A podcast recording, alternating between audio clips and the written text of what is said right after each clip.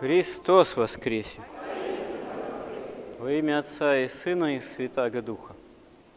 Когда апостолы, как мы видим в книге Деяний, увидели, что в первой их общине Иерусалимской возникают некоторые нестроения, связанные с раздаянием, разделением материальных благ по отношению ну, к людям, которые в этом нуждаются, к вдовицам.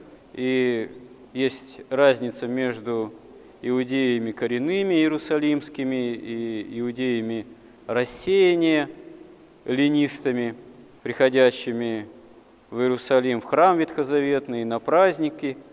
И когда среди тех, кто обратился ко Христу, а первые христиане все были из иудеев, это чуть позже началось, массовое обращение язычников, причем во многом благодаря трудам и позиции апостола Павла.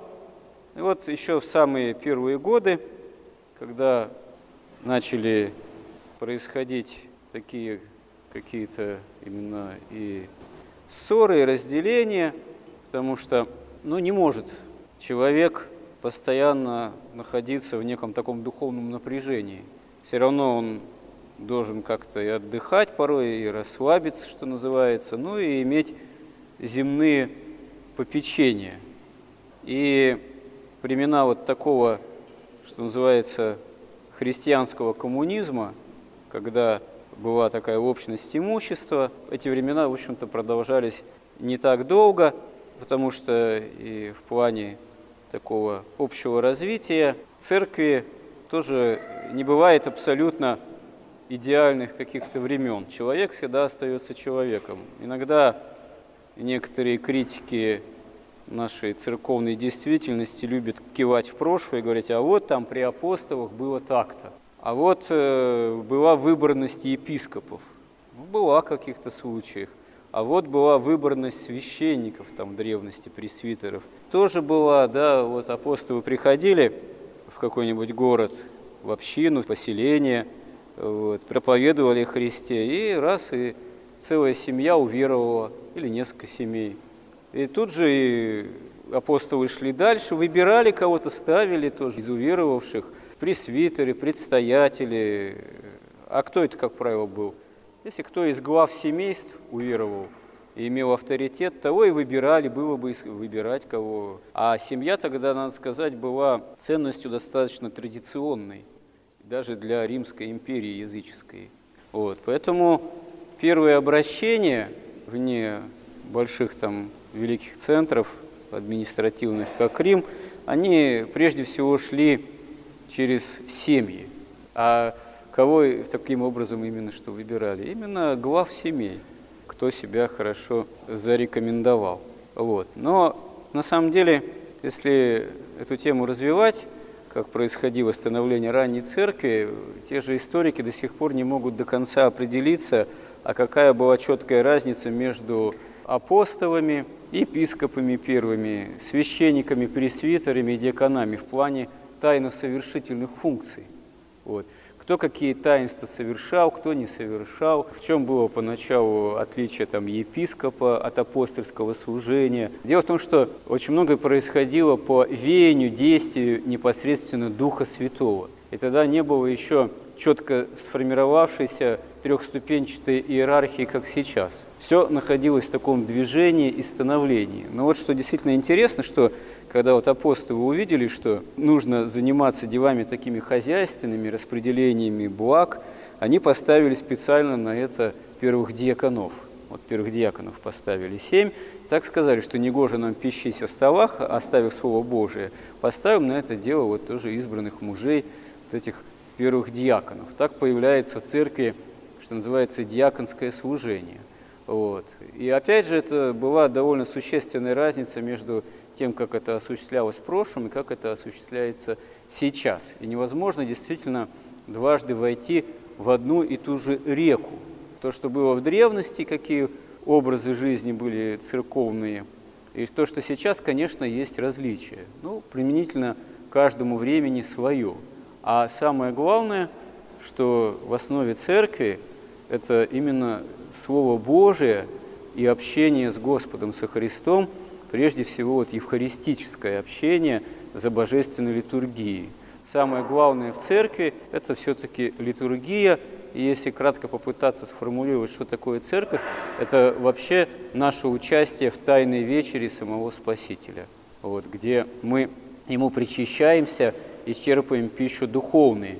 И некоторые тоже иногда говорят, которые критически воспринимают церковную действительность, ну вот последнее время многие начали часто причащаться, там какое-то сверхчастое причащение. Вот. Дескать, вот до революции было гораздо иначе по-другому, да и в советские времена. Ну, так и революция произошла именно, одна из причин, не единственная, конечно, но революция произошла еще и потому, что церковь, русский народ крещенный, перестал воспринимать как литургию и тайную вечерю, как общение прямое с Господом. Потому и церковь стала не нужна и оказалась сокрушаема. Конечно, никакая механика в причащении, она до добра не доведет. Если мы причащаемся, мы должны ставить целью исполнения заповедей. Но, собственно говоря, и заповеди исполнить нельзя без помощи Божией.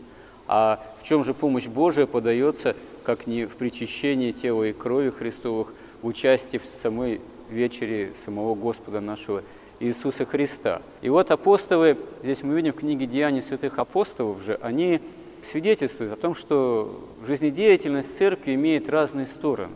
Не может церковь устраниться из истории и не участвовать в каких-то земных делах, призывая участвовать в них по-христиански.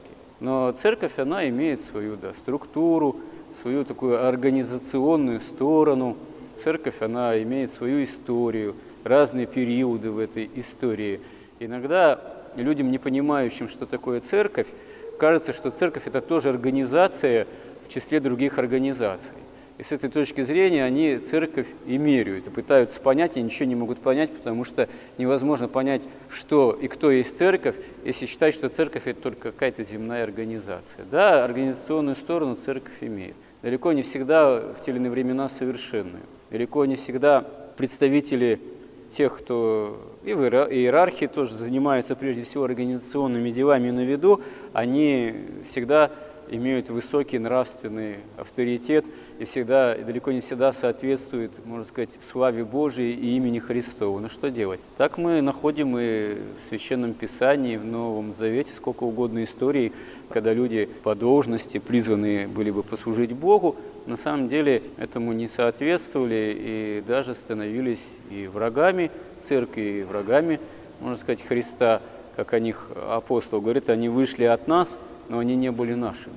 То есть волки в овечьей шкуре. Это всегда в любое время историческое бывало в той или иной степени, если судить о церкви с точки зрения именно вот таких событий, происшествий, критерий, то, естественно, очень легко притыкаться и соблазняться в отношении христианства и церкви. Но прежде всего мы должны осознавать, что церковь – это Христос, и мы возле Христа, мы в отношении ко Христу – это Богочеловеческое тело Христова – это самая величайшая ценность, какая может быть на земле быть. Вот это наше церковное собрание возле чаши Христовой и возможность причащаться от чаши Христовой. И мы должны еще быть благодарны Богу, великой такой благодарностью, что Он нас сподобил жить в такое время, когда нет никаких препятствий для причащения, что Он нам открылся как истина, и что Он открылся нам как истина возле чаши Христовой, как истина от чаши Христовой, и что мы имеем